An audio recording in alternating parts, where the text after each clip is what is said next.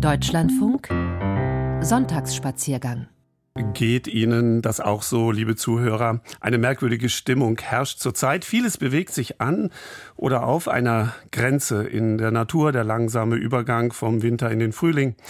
Der Kontrast zwischen ausgelassenem Feiern des Faschings und des Karnevals und dem Ernst der Lage in vielen Bereichen. Zum Beispiel äh, des nahenden Jahrestags des russischen Einmarschs in die Ukraine und die damit konkurrierende Friedenssehnsucht der Menschen. Von allem ein wenig heute hier in den Reisenotizen Natur erleben im Sauerland, ein paar Bemerkungen zum Kölner Dialekt, ein ausgedehnter Besuch der viertgrößten Stadt der Ukraine und Instrumente und deren Herkunft und Bedeutung. Musik und Klang schafft Identität, das merken wir hier im Sonntagsspaziergang immer wieder, wenn wir Landstriche und deren Gesang oder Musik unter die Lupe nehmen. Das machen wir heute auch wieder. Dazu geht es gleich nach Italien in die Marken. Andrea Stopp begrüßt Sie, aber das Wort hat ein ganz anderer zunächst. Wollt ihr wissen, ob ein Land wohl regiert und gut gesittet sei, so hört seine Musik. Konfuzius.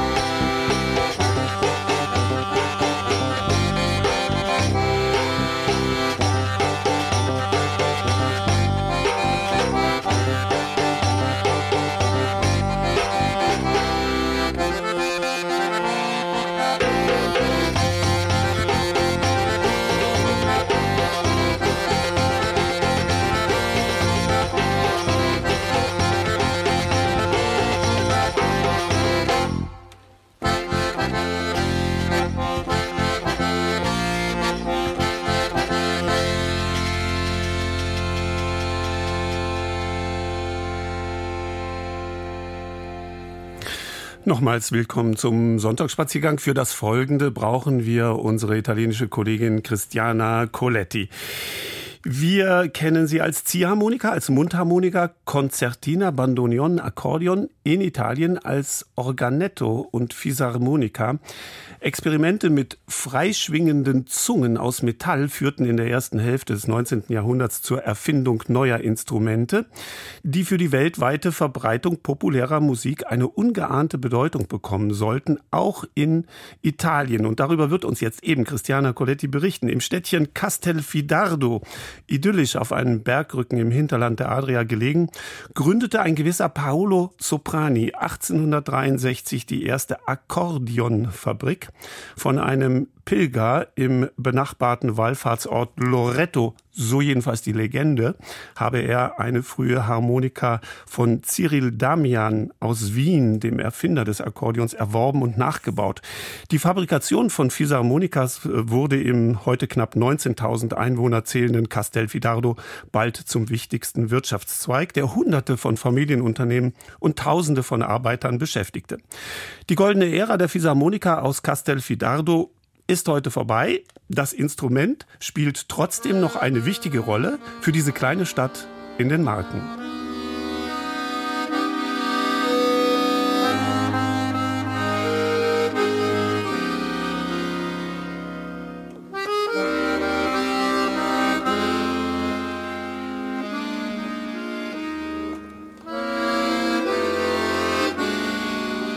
Der Klang eines populären Instruments erzählt viel über die Menschen, die es gerne spielen, aber vielleicht auch etwas über diejenigen, die es entwickelt und gebaut haben.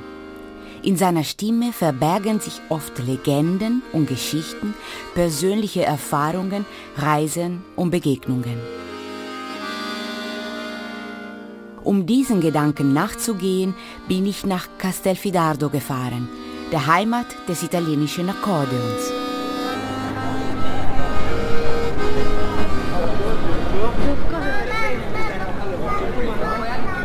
Der Akkordeonspieler Pierluigi Bambozzi empfängt mich im Herzen von Castelfidardo auf der kleinen Piazza della Repubblica.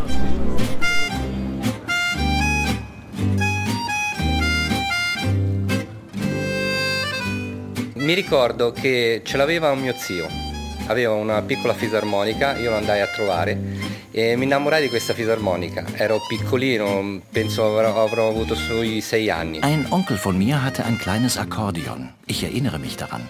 Wir besuchten ihn und ich verliebte mich in dieses Instrument.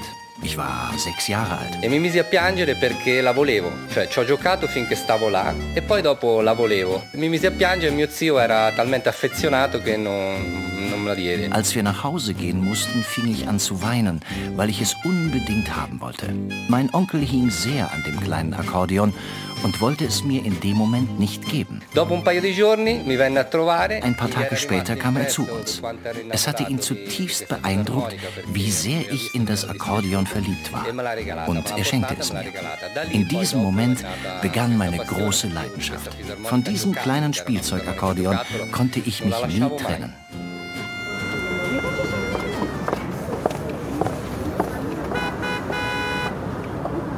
Die kleine Gemeinde Castelfidardo liegt idyllisch auf einem Bergrücken zwischen den Tälern der Flüsse Aspio und Musone in der Region Marken, nur wenige Kilometer von der Adriaküste und dem ins Meer mündenden imposanten Monte Cornero entfernt. Auf den ersten Blick ist nichts Auffälliges an dieser Kleinstadt mit knapp 19.000 Einwohnern. Aber sie stellt doch etwas Besonderes dar – so sieht es jedenfalls Pierluigi Bambozzi voller Stolz. Castelfidardo eh, significa, è molto importante, Castelfidardo ist eine sehr bekannte Stadt. Wenn man mit Menschen im Ausland spricht, braucht man nicht zu sagen, wo Castelfidardo liegt. Alle wissen es und assoziieren diesen Namen sofort mit dem italienischen Akkordeon und seiner Geschichte. Der Legende nach kam eines Tages im Jahr 1863 ein Pilger aus Österreich ins Haus der Bauernfamilie Familie Soprani in Castelfidardo und suchte ein Obdach für die Nacht. Vermutlich war er auf dem Weg zur Pilgerstadt Loreto, die ganz in der Nähe liegt.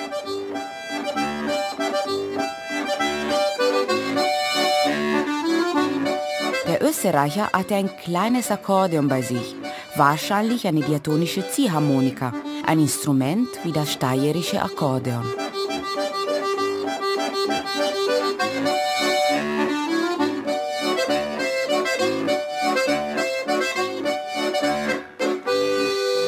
Was für eine Wirkung dieses Instrument auf den jüngsten Sohn der Familie Soprani hatte, weiß Nazareno Carini, ein 87 Jahre alter ehemaliger Akkordeonbauer und Musiker, ganz genau. Quindi questo signore, capito, ospitato dalla Soprani, aveva con sé una piccola scatolina rudimentale, questa scatolina che generava dei suoni. Soprani ne è rimasto talmente affascinato che qui la storia diventa un po' confusa. Die kleine Schachtel konnte Klänge hervorbringen. Paolo Soprani war völlig fasziniert. Er war hin und weg. Ab hier aber wird die Legende konfus. Manche erzählen, dass der 19-Jährige das Instrument nachts heimlich auseinandergebaut und kopiert habe. Andere behaupten, er hätte es geklaut. Weitere sagen noch, der Pilger hätte es als Dankeschön für die Gastfreundschaft hinterlassen. E l'avvio Tatsache ist nur, dass Paolo Soprani es schaffte, das Instrument zu bekommen, nachzubauen und zu verbessern. Das war der Beginn einer enormen industriellen Produktion, die weltweit bekannt wurde. Anfang des 20. Jahrhunderts entstanden hier neue Akkordeonwerkstätten an jeder Ecke. In der Zeit nach dem Zweiten Weltkrieg fuhren 30 oder sogar 40 Busse voller Arbeiter in die Stadt, die in den Akkordeonfabriken tätig waren. Im Jahr 1952 exportierte Castelfidardo über 190.000 Instrumente ins Ausland. Bestiale, così il termine.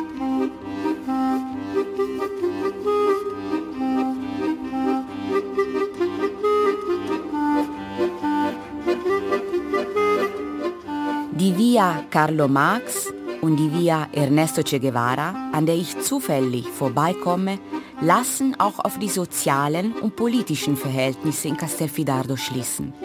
Eine ehemals sehr aktive Arbeiterschaft, die aus Männern wie Frauen bestand, wirkte in über 50 Betrieben, meistens Familienunternehmen. Die Fabrikation von Akkordeons wurde bald der wichtigste Wirtschaftszweig der Stadt. In Handarbeit, nach und nach durch Maschinen ergänzt, wurden Hunderte von Einzelteilen hergestellt. Stimmzungen, Stimmplatten, Tastaturbretter zur Befestigung der Metallzungen, Holzgehäuse, Griffbretter, Tastenknöpfe aus Permut, Blasebälge aus Leder.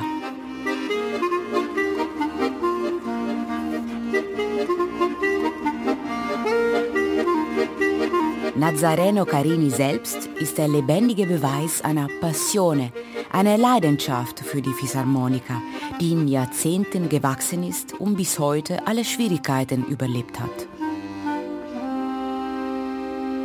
Allora, io sono del 1933. Mio padre è stato sempre uno della rosa dei migliori ich bin 1933 geboren. Mein Vater war einer der besten Akkordeonfabrikanten der Stadt. Als ich zur Welt kam, war es noch Brauch, dass eine Mutter nach der Geburt ihres Kindes eine Woche lang im Bett bleiben und mit Hühnersuppe gestärkt werden sollte.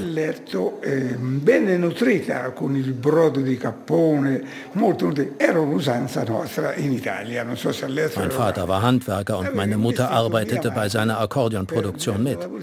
Den Balk, einen wichtigen Teil des Akkordeons, stellten damals ausschließlich Frauen her. So bauten sie am nächsten Tag, unmittelbar nach meiner Geburt, die Akkordeons im Schlafzimmer weiter, wo ich lag faceva le fisarmonie. Quindi io ho incominciato quella volta. Man kann sagen, dass es bei mir schon damals angefangen hat. Den Duft des Leims roch ich schon als Säugling. Es war bei uns üblich, dass der Sohn eines Handwerkers, wie der Sohn eines Tischlers, beim Vater anfängt. Mit sechs Jahren baute ich schon einige Teile des Akkordeons in seiner Werkstatt.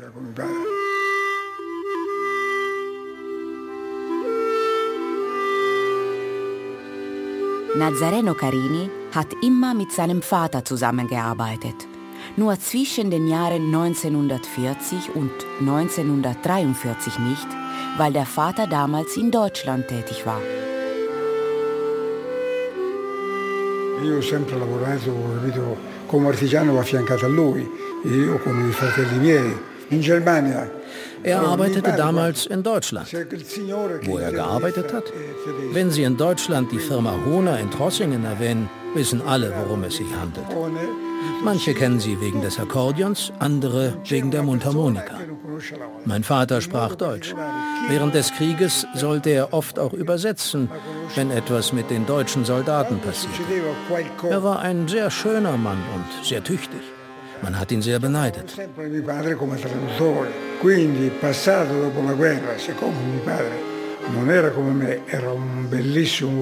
Nach dem Krieg gelangten anonyme Briefe an die Behörden, die ihn zu Unrecht als Kollaborateur der deutschen Soldaten denunzierten.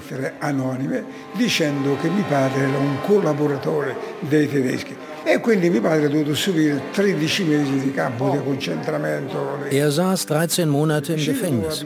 Meine Mutter musste uns Kinder alleine ernähren. Ein Nachbar von uns war ein sehr guter Handwerker. Er produzierte Stimmplatten und hatte zwölf Mitarbeiter, aber keine Kinder. Er nahm mich zu sich und brachte mir bei, wie man Stimmplatten baut. So wurde ich zum Fachmann. Poi imparate abbastanza bene.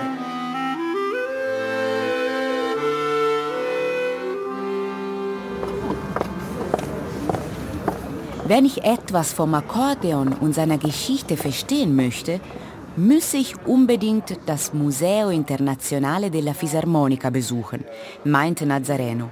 Es befindet sich in einem Palazzo aus dem 17. Jahrhundert in ehemaligen Räumen des Rathauses. Ein über 80 Jahre alter Freund von Nazareno, Vincenzo Canali, ist der Mitbegründer und Präsident der Museumsstiftung. Questo museo nasce grazie a una trasmissione televisiva famosissima all'epoca. Das Museum ist dank einer damals berühmten Fernsehsendung entstanden. Am 20. Februar 1981 traten wir zu dritt in der Sendung auf und richteten einen Appell an die Öffentlichkeit.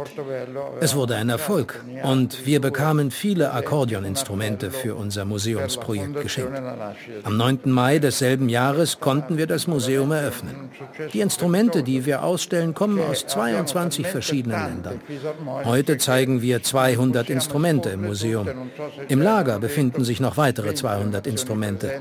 Wir möchten alle zeigen und kämpfen dafür, mehr Räume zu bekommen. Überall an den Wänden hängen beeindruckende Schwarz-Weiß-Fotos von alten Werkstätten in Castelfidardo mit versammelter Belegschaft. Junge und ältere Handwerker, sogar kleine Kinder, posieren stolz und zeigen das Ergebnis ihrer Arbeit. Aber das Museo Internazionale della Fisarmonica dokumentiert nicht nur die Geschichte des Akkordeons in Castelfidardo. Mit Hilfe seiner unterschiedlichen Exponate erzählt es die ganze Entwicklung der Instrumente mit freischwingenden, durchschlagenden Zungen.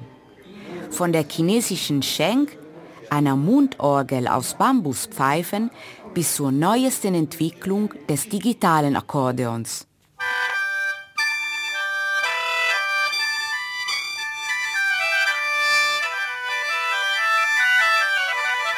Ende des 18. Jahrhunderts wurde die Schenk auch in Europa bekannt. Sie inspirierte Musikinstrumentenmacher in Österreich, Deutschland, Frankreich, Italien und anderen Ländern zu der Idee, mit freischwingenden Zungen aus Metall zu experimentieren. Mannigfaltige Instrumente entstanden im Laufe der Zeit. Wir kennen sie als Mundharmonika, Ziehharmonika, Konzertina, Organetto, Bandoneon, Akkordeon mit Klaviertastatur. Auch die populären Bezeichnungen sagen etwas über die Funktionsweise aus. Handharmonika, Ziehharmonika, Handörgeli in der Schweiz, Quetschkommode, Quetschbügel, Schifferklavier und viele andere. Die italienische Bezeichnung Fisarmonica leitet sie vom griechischen Wort Physa für Gebläse und Harmonika ab. Wird der Blasebalg auseinandergezogen und wieder zusammengedrückt, entsteht ein Luftstrom, welcher die Metallzungen in Schwingung versetzt. Ähnlich wie bei der Maultrommel, die aber nur aus einer einzigen Metallzunge besteht.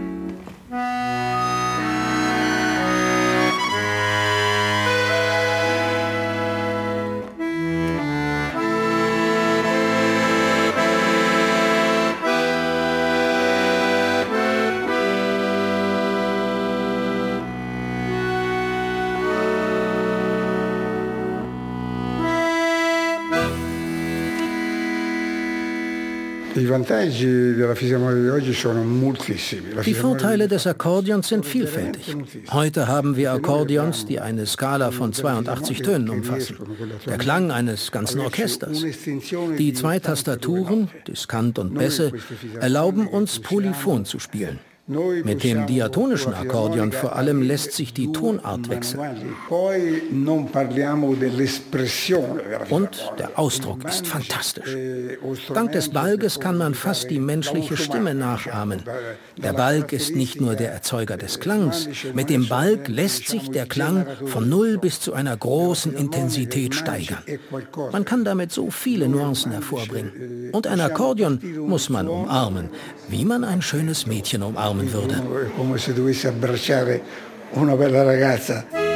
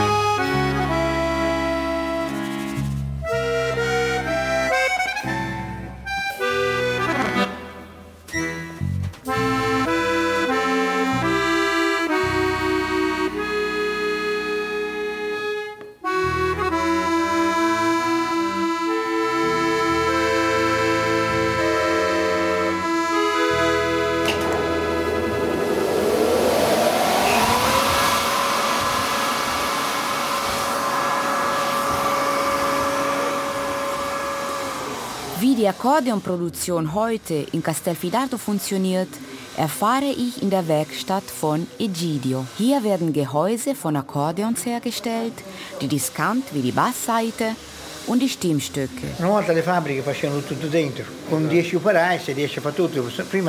Jede Werkstatt hat ihren eigenen spezifischen Bereich. Mit zehn Mitarbeitern schafft man es, die Arbeit zu erledigen und zu überleben. Früher hatte eine Fabrik 600 bis 700 Mitarbeiter. Jede Fabrik produzierte alle Teile des Akkordeons. Heute würde das keinen Sinn mehr machen. Ich mache diese Arbeit seit 45 Jahren. Jetzt sind meine Söhne dran. Aber ich komme trotzdem jeden Tag in die Werkstatt. Io 45 anni che questo lavoro qui, artigiano, 45 anni. Adesso passate figli, però mi tocca stare sempre qui.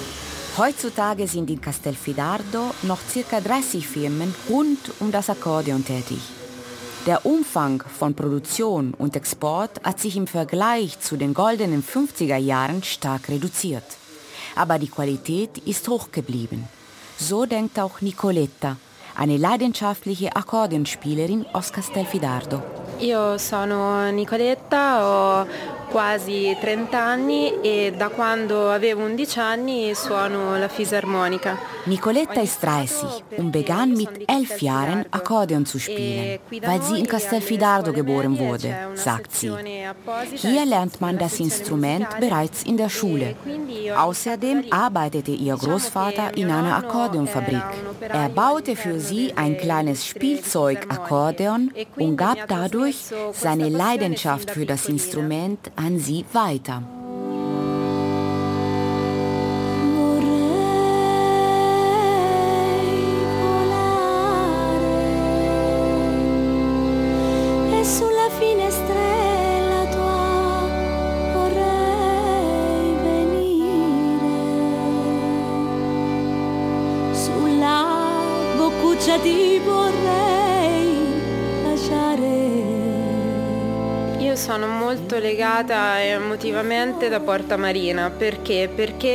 Ganz besonders mag Nicoletta die Porta Marina, eines der Eingangstore zur Altstadt, mit einer atemberaubenden Aussicht über die Hügellandschaft bis hin zum Meer.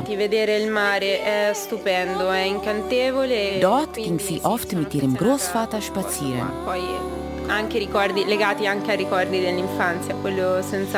Ihre schönsten Kindheitserinnerungen sind mit der Porta Marina, mit Castelfidardo und mit dem Akkordeon verbunden.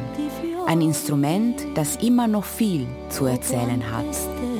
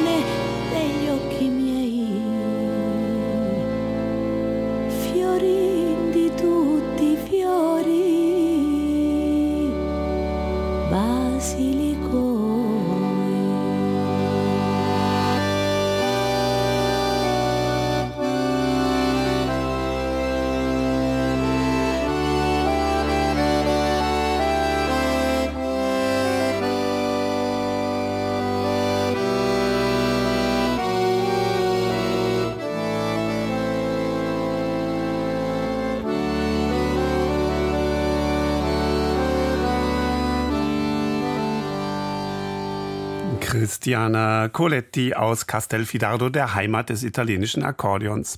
Jetzt die Nachrichten. Im zweiten Teil der Reisenotizen geht's in die Ukraine. Wir hören die Gruppe Ganna. Frühling. Die Menschen tanzen im Kreis. Sie freuen sich über die erwachende Natur, den Beginn eines neuen Lebens nach einem sehr langen Winter. Es klingt nach Hoffnung, dieses ukrainische Volkslied. Geh, wohin du willst, wo du auch Menschen triffst, überall bitte ihre Musik, ihr innerstes Wesen erschließen. Hermann Ritter. Пришла весна красная, красная, зелеными вітами, вітами. Принесла нам літочко, літочко, запашне зілячко, зілячко. Дівчатам повінко, повінко, з хрещатого барвінку, барвінку, а хлоп'якам батюшки, батюшки, випасати корівки, корівки.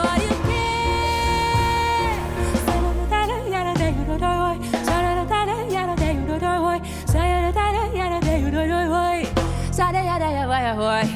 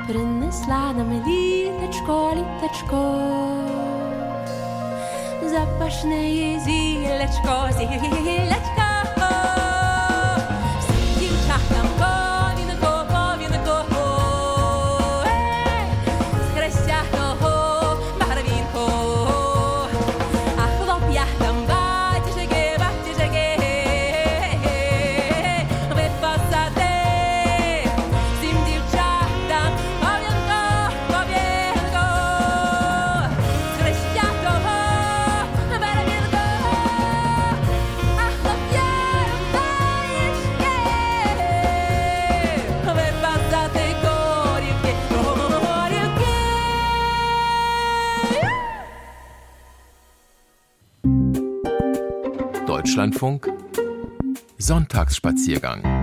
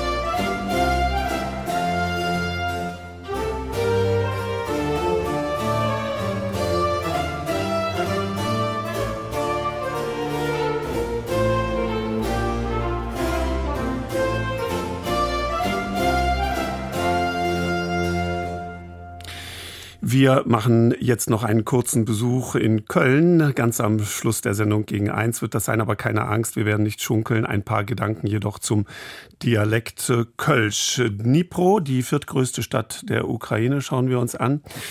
Und es wird jetzt gleich äh, gewandert. Midnight Walk, so heißt äh, diese Muti Musik. Eine Band aus äh, Belgrad spielt uns in den zweiten Teil der heutigen Reisenotizen. Es begleitet sie weiterhin Andreas Stopp.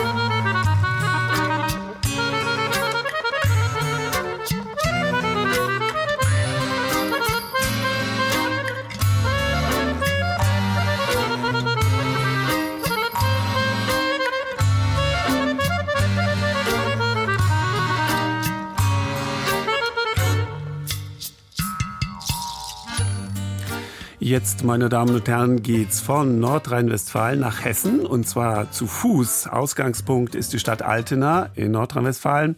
Ziel das hessische Korbach. Die gesamte Strecke beläuft sich auf 250 Kilometer. Aber man kann natürlich Teilstrecken sich herausnehmen. Es geht durch die Naturparke Sauerland, Rothaargebirge und Diemelsee. Diese Route ist zertifiziert. Sie darf sich daher Qualitätswanderweg nennen. Ranger sind da überall unterwegs, kümmern sich um die Gäste und um die Natur. Kollege Tom Down wollte das kennenlernen. Das Wetter noch ungemütlich, seine Motivation und Wanderneugier aber auf Maximum. Wir gehen mit. Versteckt unter den herabhängenden, schneebedeckten Ästen einer alten Fichte steht ein unscheinbares Holzkreuz am Wegesrand. Schwarzes Kreuz heißt die Stelle, so belehrt mich ein Hinweisschild. Am Kreuz befestigt ist ein kleiner Kasten, den man an der Oberseite aufklappen kann. Darin liegen Kugelschreiber und eine Kladde. Gipfelbuch hat jemand vorne drauf geschrieben. Ein Gipfel ist zwar weit und breit nicht zu sehen, aber egal. Neugierig blättere ich die Seiten um. Da steht zum Beispiel Gundi aus Lüdenscheid, Klammer auf, ganz allein. Oder immer wieder schön hier, immer mehr Aussicht und immer weniger Wald. Olaf, ein Radler aus der Nähe. Der Wald ist weg, die Sonne lacht. Was hat der Käfer nur gemacht? Ich lege das Büchlein zurück, klappe den Deckel zu. Statt einer lachenden Sonne zeigt der Himmel heute ein blasses, bleigraues Gesicht, und vom Wald ist hier tatsächlich nicht mehr viel übrig. Auf dem großflächigen Hang, über den sich eine weiche Schneedecke ausgebreitet hat, stehen unzählige Baumstümpfe, vielleicht einen halben Meter hoch, in Reih und Glied, endlos bis zum Horizont. Der Borkenkäfer hat ganze Arbeit geleistet, die Forstarbeiter auch, denn die Baumstämme sind längst abtransportiert. Als ich weiterstapfe auf dem schmalen Pfad, höre ich plötzlich ein knirschendes Geräusch hinter mir und drehe mich um. Ein Junge, warm eingepackt in Mütze, Schal und Handschuhe, bahnt sich auf seinem Mountainbike einen Weg durch den verharschten, trockenen Schnee. Ein kurzes Hallo, ein Kopfnicken, dann ist er auch schon vorbei. Der erste Mensch, der mir heute begegnet, am zweiten Tag der Wanderung auf dem Sauerland-Höhenflug. Doch der Reihe nach. Etwa 250 Kilometer lang ist dieser Fernwanderweg, der das Sauerland in West-Ost-Richtung durchquert, meist über die einsamen Höhenrücken des Mittelgebirges, mit Abstechern in die Dörfer im Tal. Endziel ist das malerische Korbach in Nordhessen. Die Strecke beginnt in Altena, einer Kleinstadt zwischen Hagen und Lüdenscheid. Als ich dort Samstagmorgens aus der RB 91, der Hohe Siegbahn, steige, scheint der Ort noch im Winterschlaf. Die Straßen sind fast menschenleer, die meisten Läden noch geschlossen. Nein, einen Drogeriemarkt haben wir hier nicht, erklärt mir ein Passant, als ich ihn danach frage. Dann muss es eben ohne Ersatzbatterien fürs Aufnahmegerät gehen, denke ich. Eine Reihe schmucker Häuser säumt die kleine Fußgängerzone, zum Teil renovierungsbedürftig. Frisiersalon, Kneipe, Dönerladen, Pizza und polnische Spezialitäten. Hinter der Häuserreihe auf der linken Seite geht es steil bergan. Auf dem felsigen Hang thront dort oben Burg Altena über der Stadt, erbaut im Mittelalter von den Grafen van Berg. Seit ein paar Jahren gelangt man mit dem Erlebnisaufzug nach oben. Startpunkt ist in der Fußgängerzone. Durch ein modernes Terminal kommt man an eine Kasse, bezahlt seinen Obolus und durchschreitet ein Drehkreuz. Von dort führt ein höhlenartiger Gang, vielleicht 100 Meter, waagerecht ins Innere des Burgbergs. An den Seiten Bildschirme. Man kann auf Knopfdruck Sagen aus der Region anhören und Bilder dazu sehen. Am Ende des Stollens befindet sich der Aufzug, der einen schnell und bequem nach oben befördert, inklusive multimedialer Bespaßung. Verehrte Gäste, nun seid ihr im oberen Burghof angekommen. Möget ihr einen angenehmen Aufenthalt haben. Leben wohl. 80 Meter Höhenunterschied in wenigen Sekunden. Was für ein passender Auftakt zum Höhenflug-Wanderweg. Der beginnt offiziell hier oben am großen, gepflasterten Burghof. Die Leichtigkeit entdecken, nur Fliegen ist schöner. So das Motto, das auf der riesigen Höhenflug-Hinweistafel vor dem Burgtor zu lesen ist. Darauf zu sehen ist eine große Karte mit dem Verlauf der Wanderstrecke. Das mit der Leichtigkeit stellt sich bald als Übertreibung heraus. Steil geht's bergauf über einen schmalen Fußpfad. Der Untergrund ist felsig, dazwischen knorrige Wurzeln, gefrorener harter Schnee und tückische, vereiste Stellen. Ich komme schon bald ordentlich ins Schwitzen. Mütze und Handschuhe ausziehen ist jedoch keine gute Idee. Ohren und Finger werden sofort ungemütlich kalt. Bald erreiche ich eine karge Hochfläche, marschiere vorbei an einem Segelflugplatz und tauche in unendliche Wälder ein, auf versteckten Wegen, durch hohes Ginstergebüsch, dunkle Tannenschonungen, dann wieder lichte Laubwälder, junge Birken, Eichen und Farnkraut. Nach ein paar Stunden in der Nähe des Städtchens Neuenrade treffe ich vermehrt auf kleine Gruppen von Ausflüglern, junge Familien und Pärchen mit Schlitten oder auch Skiern. Hier gibt's irgendwo eine Abfahrtspiste samt Tiroler Stuben. Die Menschen nutzen das kalte Wochenende zum Wintersport, der hier in den letzten Jahren nicht so oft möglich war. Dann wieder Stunden Stille, Schnee und Waldeinsamkeit.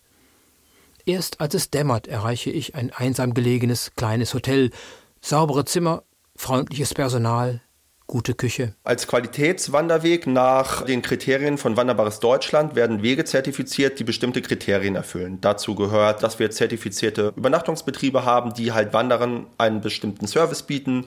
Das kann sein, dass die Gepäcktransfer gewährleisten. Das heißt, die packen schon mal ein Lunchpaket. Die wissen auch ganz genau, welche Bedürfnisse so ein Wanderer hat und gehen auf diese Bedürfnisse konkreter ein. Und all das ist entlang des Höhenflugs gewährleistet. Ruven Soika ist Pressesprecher von Sauerland Tourismus, dem Dachverband der Region, dessen Ziel es ist, Touristen in die Gegend zu locken. Nicht nur Werbung und Marketing zählt zu den Aufgaben der Organisation, auch Unterhalt und Pflege der Fernwanderwege liegt in ihren Händen.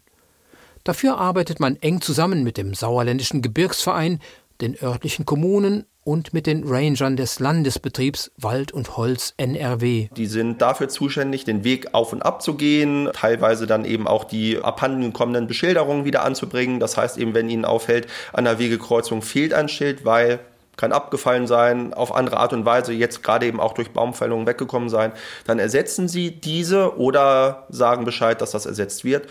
Der Höhenflug ist vorbildlich markiert. Man kann ihn ganz ohne Wanderkarte laufen. Das weiße Haar auf gelbem Hintergrund ist auch in Nebel und Schneetreiben meist von weitem zu erkennen. Kleine Hinweistafeln zeigen ab und zu die Entfernung zum nächsten Zielpunkt auf der Strecke an. Am dritten Tag hat das Wetter umgeschlagen. Schon nachts ist das Thermometer merklich angestiegen. Tauwetter. Dazu ein kräftiger, frischer Wind. Der vorher so eintönig graue Himmel ist aufgerissen, zeigt einige blaue Flecken. Graue Nebelschwaden jagen über die Baumwipfel. Einige flauschig weiße Wolken. Dahinter am Horizont eine bedrohlich düstere Wand aus Regenwolken. Der Wanderweg geht steil bergan und führt dann kilometerweit über den einsamen Höhenzug des Homertrücken. Der Homert selbst zählt mit seinen beachtlichen 656 Metern über Normalnull sozusagen zu den Achttausendern der Region. Hier oben lässt sich deutlich sehen, welchen Schaden die extreme Trockenheit und der Borkenkäfer in den letzten Jahren angerichtet haben. Kahle Berghänge kilometerweit.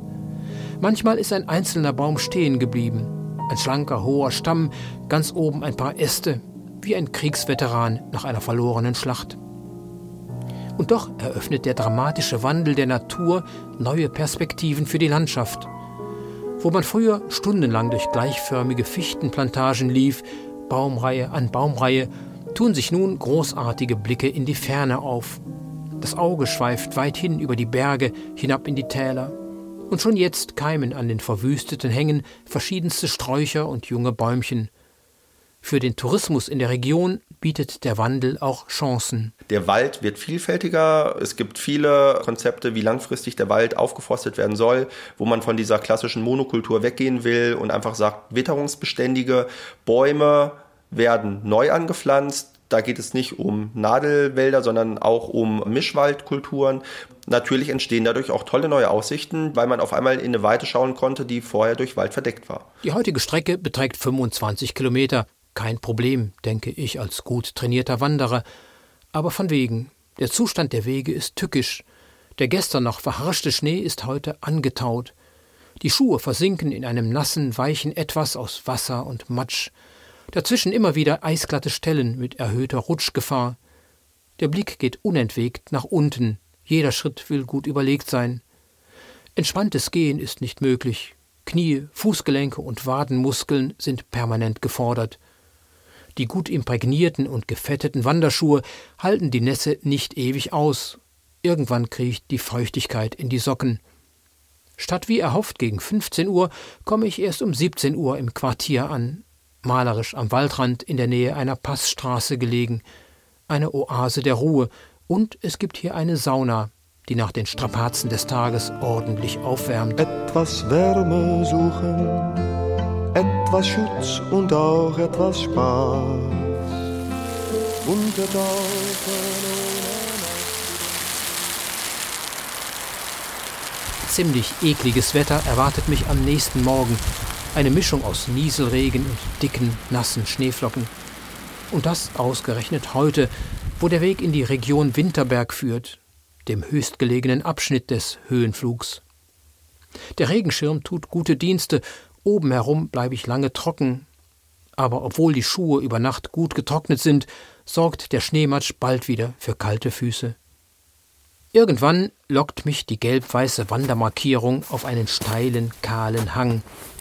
Baumstämme liegen kreuz und quer über den Pfad. Unter einem krieche ich durch, über den nächsten klettere ich, bleibe mit dem Rucksack an einem Ast hängen und reiße mich wieder los. Aber wo geht der Weg weiter? Da kein Baum mehr steht, sind auch alle Wegmarkierungen verschwunden. Und im Schnee lässt sich der Verlauf des Pfades nicht erkennen. Zum Glück erspähe ich ein paar hundert Meter weiter unten irgendetwas Gelbes am Baum und finde dort zurück zum Höhenflug.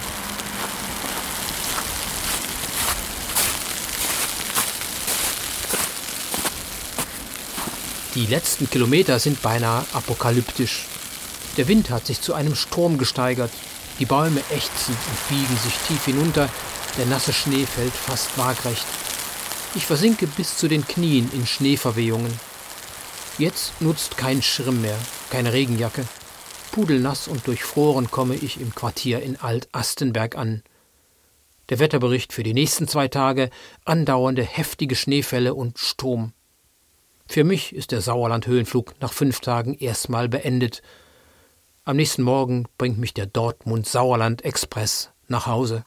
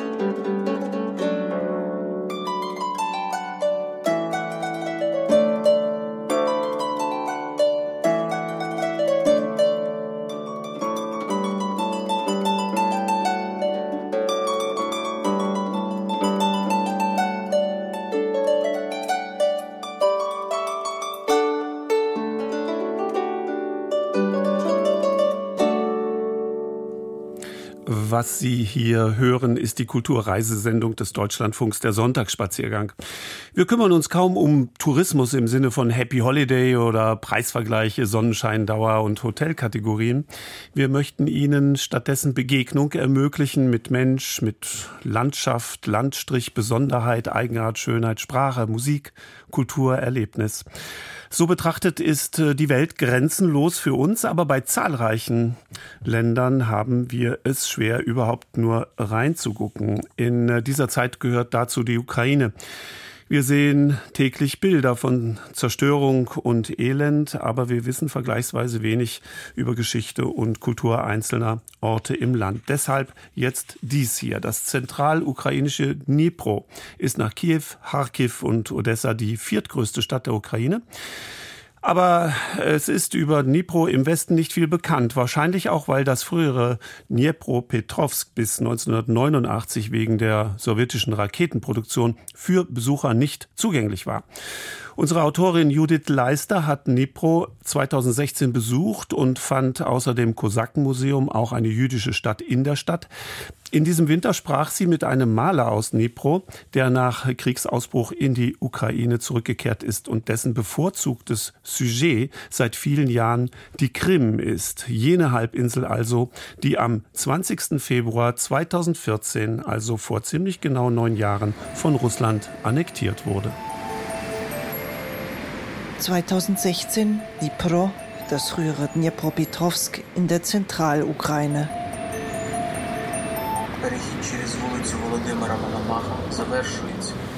Am kilometerlangen Jawornitzki-Prospekt ermahnt eine Ampel Sehbehinderte sanft, rasch die Straße zu überqueren. Obwohl die Krim bereits besetzt ist und der Krieg im Osten nur 200 Kilometer entfernt, scheint das Leben friedlich. Sogar ein Budenzauber wirbt um Besucher.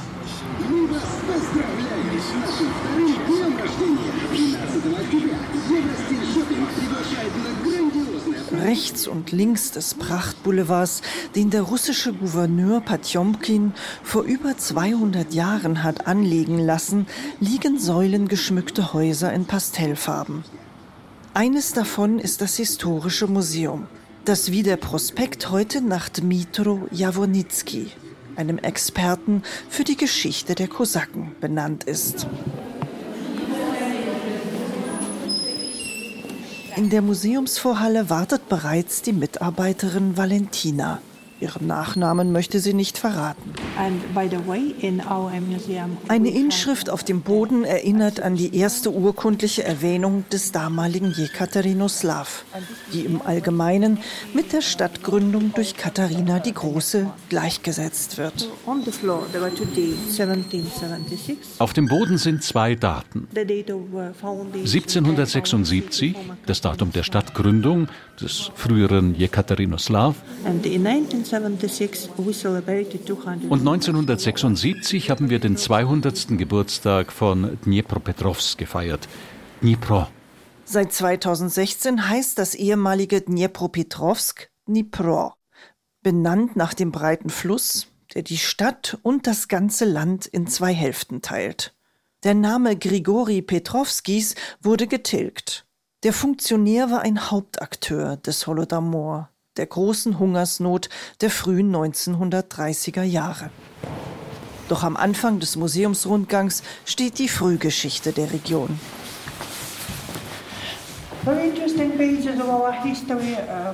Einige Seiten unserer Geschichte sind mit den Skythen verbunden. Hier sehen Sie die Skulptur eines skytischen Kämpfers. Vor Hunderten und Tausenden von Jahren hinterließen Skythen, Griechen, Römer, Byzantiner, Juden, Tataren, Wikinger und Hunnen Spuren in der Steppenlandschaft.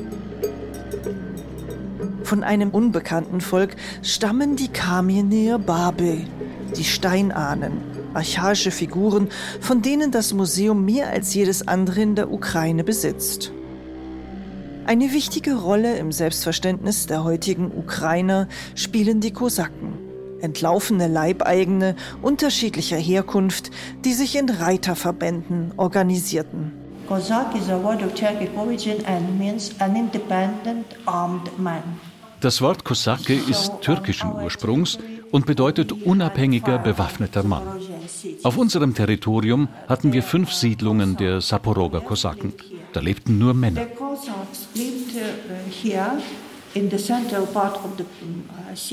In der Mitte der Sitsch, des befestigten Lagers, war der Maidan, wo der Kosakenrat abgehalten wurde. Kosaken waren vor allem Krieger. Die Region Dnipro war vor 1775, als Katharina die Große das Gebiet annektierte, ein Zentrum der Kosaken, die sich im 17. Jahrhundert zu einem autonomen Hetmanat zusammengeschlossen hatten. Nach der Einverleibung ins Zarenreich flohen viele Kosaken oder wurden in die russische Armee integriert. Uh, Hier haben wir die Kesselpauke. Sie hat die Kosaken zur Versammlung gerufen.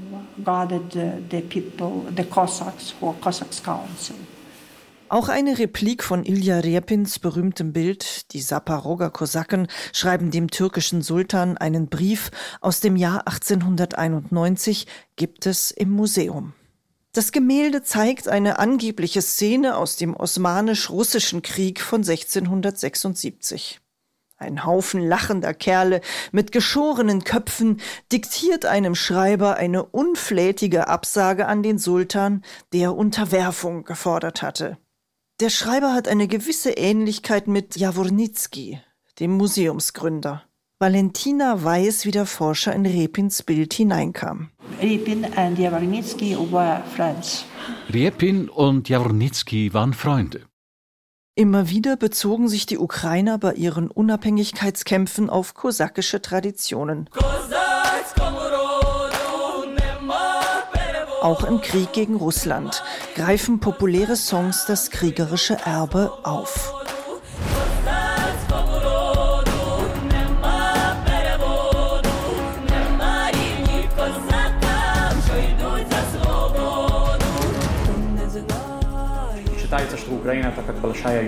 Ja, und man, man, man sagte auch, Dnipro 2016. Im Menora Center spricht Rabbiner Shmuel Kaminetsky vor einer deutschen Reisegruppe. Sein Dolmetscher kommt kaum hinterher. als wir 1990 kamen, hatten wir so eine winzige kleine Synagoge. Когда мы строили больше синагог, говорили, зачем, для кого, никого не будет. Und da wollten wir eine größere bauen. Und da sagte man uns, wofür denn eigentlich? Äh, Это da gibt es keine Leute, die da в 2000 hingehen год. werden. Das war 2000. Когда мы построили Менору, тоже сказали, зачем и для кого. Dann haben И wir тут мало места. dieses Komplex Menora gebaut und da sagte man wieder, wofür denn dieser Ja. Maßstab, also diese ganze Größe. Aber heutzutage ist es uns wieder viel zu klein. The, the Jewish community here is uh, on она процветает еврейская Und die, община. die, die äh, jüdische Gemeinde hier blüht auf. Das Menora Center ist der 77 Meter hohe Beweis, dass sich in Dnipro lange nach dem Holocaust wieder eine starke jüdische Gemeinde etabliert hat. 1990 hat der während der NS-Besatzung in die USA ausgewanderte siebte Lubavitcher Rebbe, Menachem Mendel Schneerson, seinen Schüler Kaminetsky in die ehemalige Heimatstadt entsandt, um die chassidische Gemeinde wieder aufzubauen. Dies gelang vor allem dank der ukrainischen Oligarchen Gennady Boholyubov und Igor Kolomoisky, die ebenfalls Gemeindemitglieder sind. Uh, and here uh. Igor Schupak ist Direktor des TKUMA, des Instituts zur Erforschung des Holocaust, im Menora Center. Der agile Historiker leitet auch das dazugehörige jüdische Museum, das Exponate vom 17. Jahrhundert bis zum Zweiten Weltkrieg zeigt, von den Judenmassakern unter dem Kosakenhetman Bohdan Chmelnytsky bis zur deutschen Vernichtungspolitik und der NS-Kollaboration. Gerade ist Schupak jedoch die Gegenwart wichtiger als die Vergangenheit, wie er im Gespräch sagt. More important point is Wichtiger ist, dass wir die Entstehung einer neuen ukrainischen politischen Nation sehen. Mit einer vereinigten nationalen Erinnerung, einschließlich der Erinnerung an den Holocaust. Vor 20 Jahren und mehr war der Holocaust nur ein jüdisches Problem. Der Holodomor nur ein ukrainisches. Holodomor was of Ukrainian problem only. Im Krieg würden jüdische und nichtjüdische Ukrainer zusammenstehen, sagt Schupak. Dnipro sei ein wichtiges Drehkreuz für das Militär und die Flüchtlinge aus der Ostukraine. Uh, Dnipro are main center for medicine service. Uh, Dnipro ist das Hauptzentrum für die medizinische Versorgung der ukrainischen Soldaten, für die freiwilligen Aktivitäten und für die strategisch-technische Versorgung der Armee. Technical uh. 2016 wurde in Dnipro im Rahmen einer Kooperation des Historischen Museums mit weiteren Häusern das ATO-Museum eröffnet. ATO heißt Anti-Terrorist Operation und stand für den ukrainischen Kampf gegen die sogenannten Volksrepubliken Donetsk und Luhansk bis 2018. Das zentrale Symbol des Museums ist der 2014 zerstörte Flughafen von Donetsk. First step was the creation of street exhibition. Erster Schritt war eine Open-Air-Ausstellung. Man sieht verschiedene Symbole des Kriegs. Auf einer Fläche im Museum wird von der Mobilisierung, dem Weg zur Front und dem Krieg, den medizinischen Leistungen und den Opfern bis zum künftigen Sieg erzählt. By victims to the victory. Schupak spricht von einer breiten Unterstützung durch die jüdische Gemeinde. supporting to Ukrainian army. It's material supporting. Wir unterstützen durch Material, durch Geld und fast noch wichtiger für meine Freunde an der Front, ideologisch und mental. Jeden Tag sehen wir die Rettungsfahrzeuge vom Flughafen zu den Krankenhäusern fahren. Emergency medicine from airport to hospitals.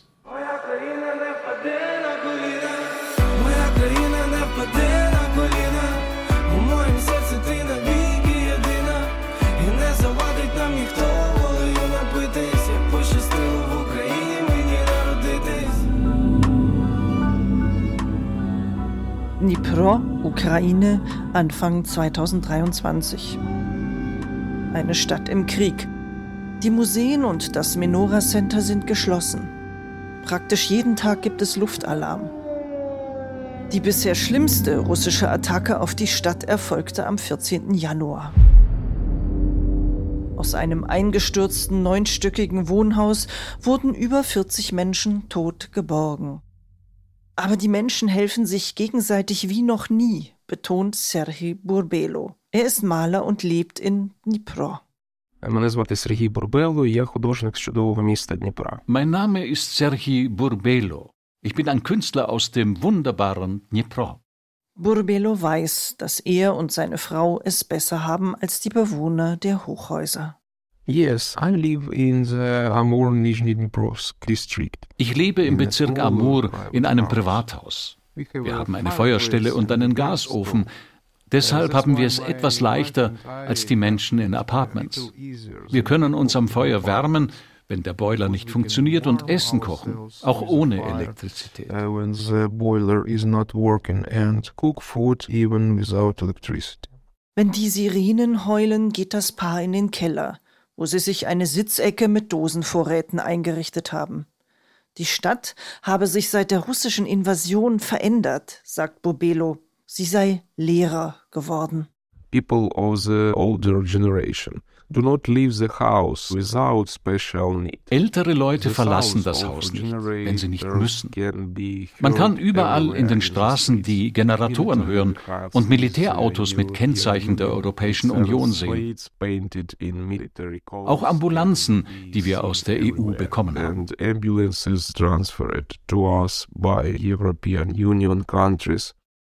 Als am 24. Februar 2022 der Großangriff Russlands auf die Ukraine begann, war Burbelo in Hamburg. Im ukrainischen Konsulat sollte eigentlich eine Auswahl seiner Bilder gezeigt werden. When the war started, my wife and I were in Hamburg. Als der Krieg anfing, waren meine Frau und ich in Hamburg. Meine Ausstellung über die Krim stand kurz vor der Eröffnung, genau zum Jahrestag der Annexion der Halbinsel durch Russland. Obwohl wir in Deutschland hätten bleiben können, haben wir uns entschieden, in die Ukraine zurückzukehren, um als Freiwillige zu helfen.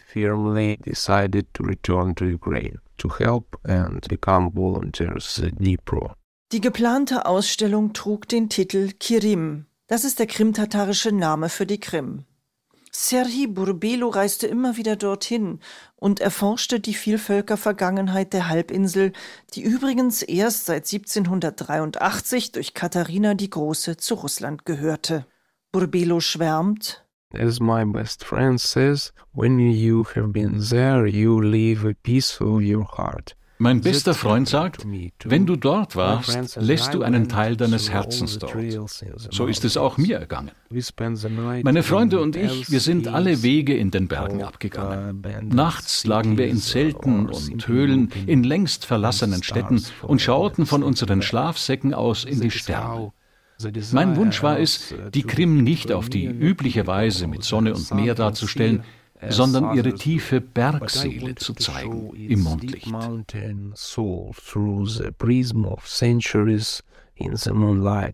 Burbelos Gemälde tauchen die verlassenen Festungen der Krimtataren, die Höhlenstädte der Karaimen und die alten Friedhöfe der Ostgoten in geheimnisvolle, zart leuchtende Dunkelheit. Leider stehen die Bilder derzeit ungesehen in einem Hamburger Depot herum. Serhii Burbelo schmerzt es, dass die Krim heute russisch ist, und er begrüßt es, dass seine Heimatstadt Dnipro mehr und mehr entrussifiziert wird. Inzwischen wurden acht Denkmäler von russischen Persönlichkeiten, darunter Puschkin und Gorki, entfernt. Immer mehr Straßen und Plätze erhalten statt russischer ukrainische Namen. Gut so, findet Burbelo. Schließlich habe die Geschichte der Region nicht erst mit Katharina der Großen begonnen. Es ist schade, dass man die Ukraine in Westeuropa historisch und kulturell lange nur durch die Brille imperialer russischer und sowjetischer Narrative wahrgenommen hat. We have to change that right now. Так плине час, в пам'яті кадр кривавих стежин. Вона пройшла вже крізь вогонь, і крізь кіптяву шин.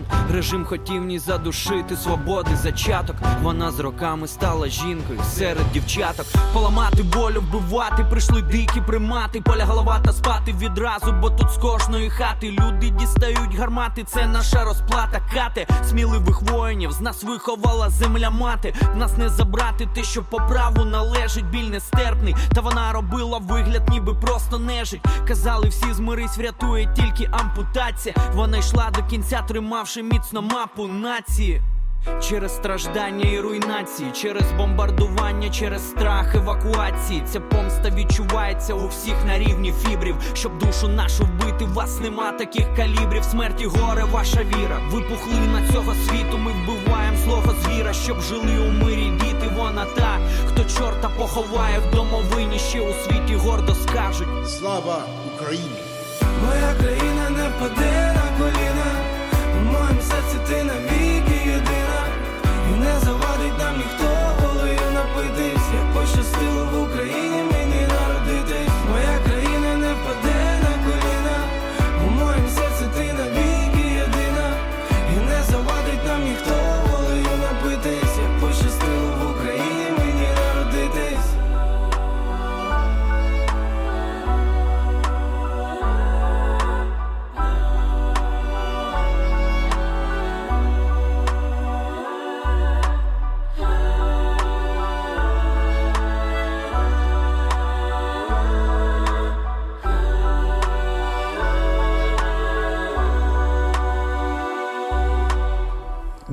Moja Krena sang da Jarmak und Judith Leister, meine Kollegin, berichtete aus Dnipro. Jetzt Tamara Lukascheva, auch aus der Ukraine. Sie lebt in Köln. Im Text heißt es, der Traum fragt den Schlaf. Wo sollen wir uns heute Nacht ausruhen?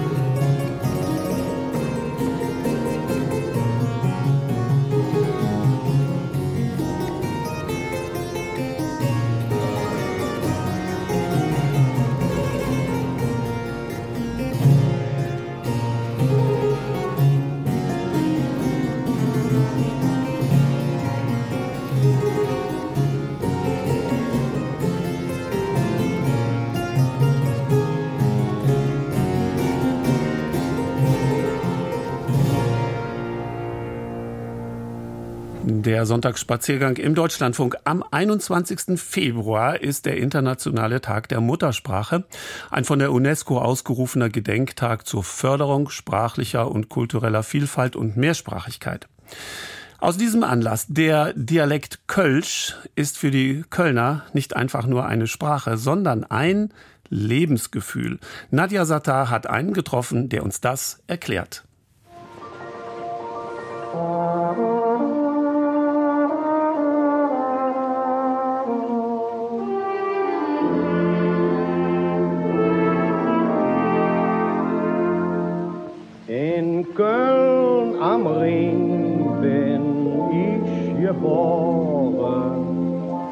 Han und dat lied mir im Sinn. Min Mutter sprach noch nicht verloren. Dat is jet, wo ich stolz drauf bin. Es ist nicht umsonst, dass er da anfängt mit äh, in Köln am Ring bin ich geboren. Ich habe das Lied mir im Sinn Ming Muttersprache noch nicht verloren. Also er fängt nicht mit, mit Häusern oder mit äh, irgendwie Geselligkeit an. Nee, die Sprache ist das Wichtigste und Sprache ist Heimat. Sagt Leander Linhoff über das beliebte Kölsche Lied von Willi Ostermann aus dem Jahr 1928. Leander Linhoff hat 15 Jahre in Niedersachsen gewohnt und ist nun wieder nach Köln zurückgekehrt. Ich hatte dann die wunderbare Chance, mir gleich mehrere Lebensträume zu erfüllen, wieder zurück in die Heimat zu kommen, an der Ursulinenschule am Dom direkt zu arbeiten und ähm, dann auch noch die Gelegenheit zu haben, mich in der Kölschen Karnevalsgesellschaft anzumelden und die Akademie für uns Kölsch brauch für mich zu buchen. Der Lehrer für Englisch und katholische Religion ist als Kind mit der kölschen Sprache und den Brauchtümern in Berührung gekommen. Als Kind des Kölner Südens, da ist man eingebettet in die kölsche Sprache irgendwo. Die Nachbarn haben Kölsch gesprochen, meine Eltern waren Immis. Da habe ich es nicht so mitbekommen. In der Kirchengemeinde war das immer Thema. Es gab bei uns auch Messen auf Kölsch oder es gab auch mal in unserem Kinderchor St. Martins Veranstaltungen auf Kölsch, wo ich dann auch Kölsche Lieder mitsingen durfte oder auch mal vorsingen. Die Musik hat da auch eine ganz große Rolle gespielt. Er hat schon einen neuen Traum. Bald möchte er die Kölsch AG an seiner Schule leiten und den Schülern Kölsch beibringen. Bis dahin wird es noch etwas dauern. Erst vor kurzem hat er mit einem Studium an der Akademie für uns Kölsche Sprach angefangen. Dann kommt das Brauchtumseminar, die Stadtgeschichte, er wird das Kölsch-Abitur machen und später dann das Kölsch-Diplom. Sein Lehrer heißt? Tommy. Wer mit Nachnamen heißt, weiß ich leider nicht. Ah, das ist tatsächlich noch eine Besonderheit vom Kölsch. Ja. Da funktioniert es ein bisschen wie im Mittelalter.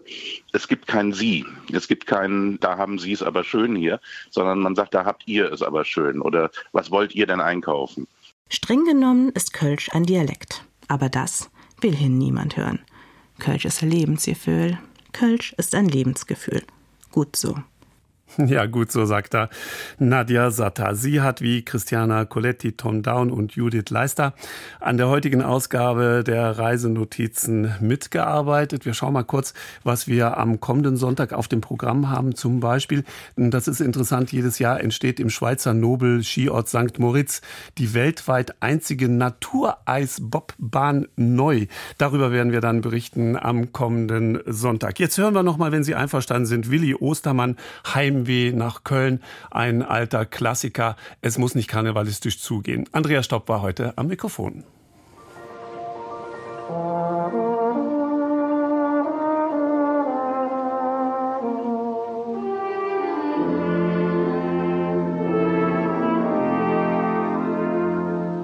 In Köln am Ring bin ich geboren. Ich han und dat lied mir im Sinn. Min Mutter sprach noch nicht verloren. Dat is jet, wo ich stolz drauf bin. Wenn ich so an min Heimat denke und sind dort so für mir stand, ich direkt ob Heimann schwenken. Ich möcht so Fuß nach Gölle Jan, möcht ich direkt ob Heimann schwenken. Ich möcht so Fuß nach Gölle